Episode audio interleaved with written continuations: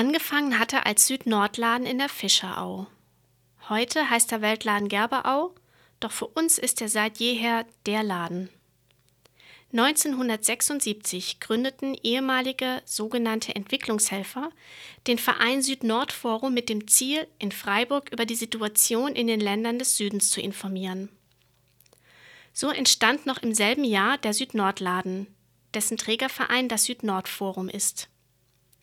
Das Forum hat derzeit rund 100 Mitglieder, im Laden arbeiten etwa 40 Menschen. Die Mitarbeiter und Mitarbeiterinnen sind eine bunt zusammengewürfelte Gruppe jeden Alters und jeden Berufs.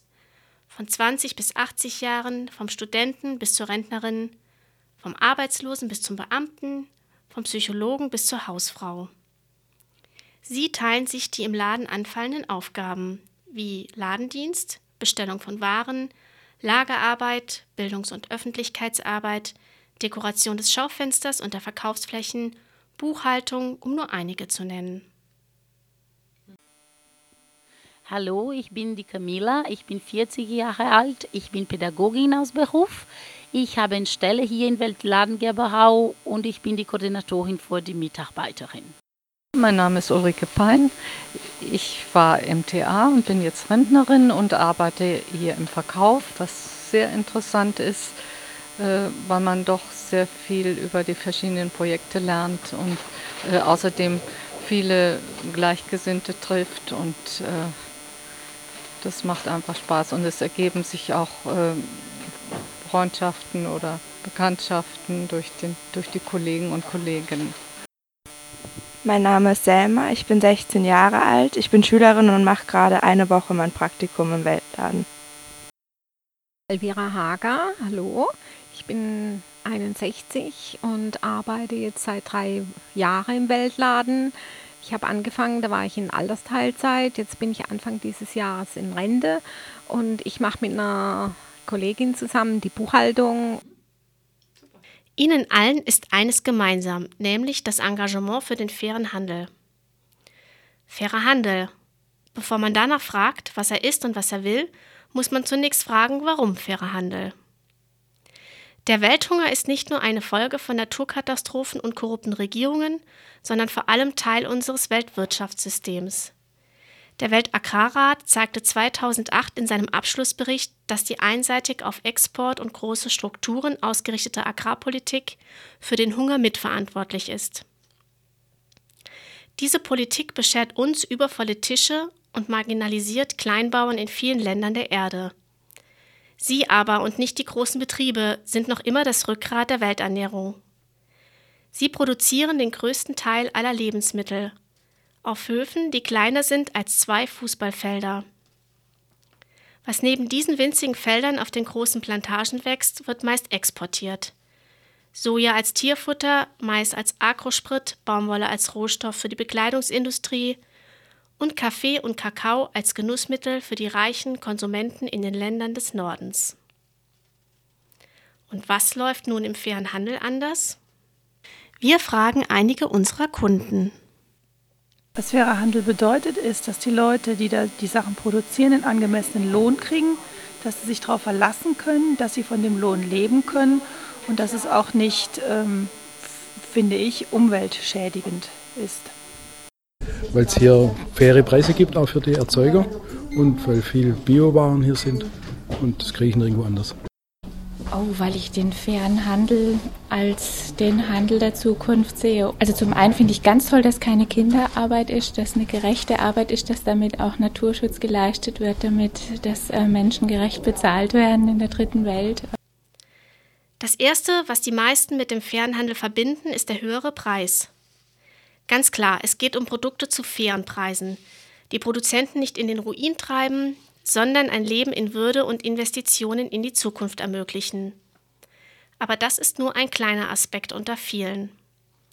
Der faire Handel ist eine internationale Bewegung für mehr Gerechtigkeit im Welthandel. Das Streben nach gerechten Handels Handelsstrukturen bezieht sehr viel mehr Faktoren ein als nur den Preis. Es geht um die Einhaltung von sozialen und gesundheitlichen Standards am Arbeitsplatz und langfristigen und konstanten Absatzmöglichkeiten, um Infrastrukturen und den Zugang zum heimischen sowie zum Exportmarkt.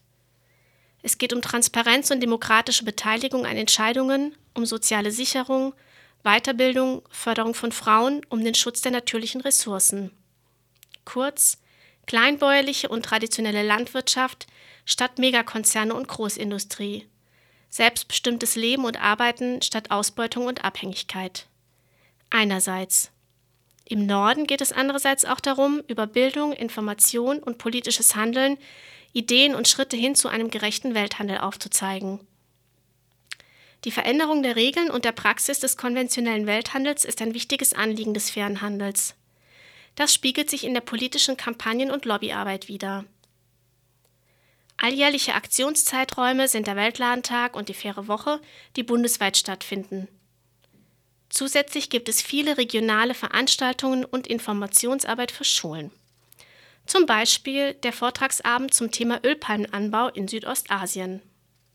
Das war zunächst mal eine ganz gute Idee in Malaysia. Da hat man in den 60er Jahren angefangen, ähm, Ölpalme anzubauen, vermehrt, vermehrt anzubauen, weil man eigentlich dafür sorgen wollte, dass die Bauern eine Alternative haben zum Kautschukanbau beispielsweise und dass eben einfach sozusagen ja im landwirtschaftlichen Bereich mehr Vielfalt reinkommt. Mittlerweile hat sich das dann ganz drastisch gewandelt. Mittlerweile ist gerade von der landwirtschaftlichen Fläche in Malaysia, naja, zwei Drittel ungefähr unter Ölpalme. Also das heißt, also aus einer Pflanze, die eigentlich äh, zur Vielfalt beitragen wurde, ist eine Pflanze geworden, die eigentlich jetzt mittlerweile ja dominiert. Wie ist denn dieser, dieser, ja, dieser Wechsel vonstatten gegangen? Hat man da Ölpalmen ausgetauscht, das heißt also hier gegen Kautschuk oder ist ganz einfach mehr angebaut worden. Ja, ja, es ist teilweise ist es natürlich ausgetauscht worden. Also es ist so, dass ähm, einfach auch landwirtschaftliche Flächen, die früher anders genutzt wurden, ähm, dann durch Ölpalme ersetzt wurden. Aber zunehmend natürlich, vor allem in den letzten Jahren, nachdem gar nicht mehr so viele landwirtschaftliche Flächen zur Verfügung standen, ging das natürlich auf Kosten des Regenwalds. Ölpalme, äh, zu was braucht man das Ding überhaupt?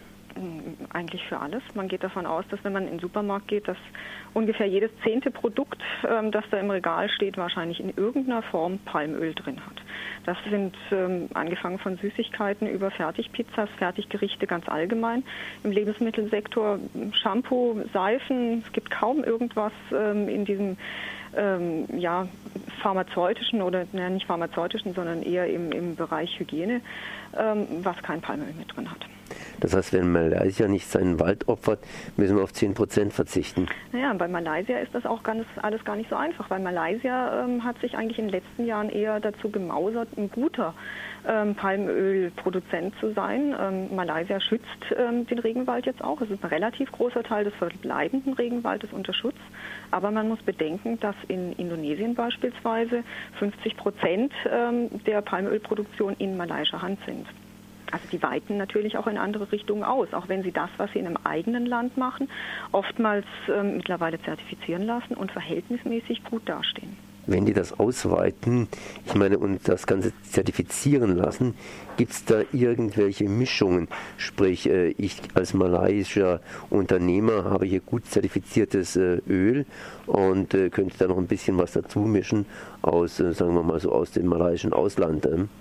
Tja, das ist natürlich die Frage. Dem Öl sieht man es jetzt grundsätzlich erstmal gar nicht an, wo es herkommt. Und man weiß ja von anderen Zertifizierungssystemen auch, dass es immer mal wieder Probleme gibt. Also von daher die Möglichkeit besteht, ob sie genutzt und ausgeschöpft wird, darüber kann ich nichts sagen. In den nächsten Monaten wollen wir all die hier genannten Aspekte und viele mehr weiter vertiefen und euch rund um das Thema Weltwirtschaft, globale Zusammenhänge und Konsum informieren.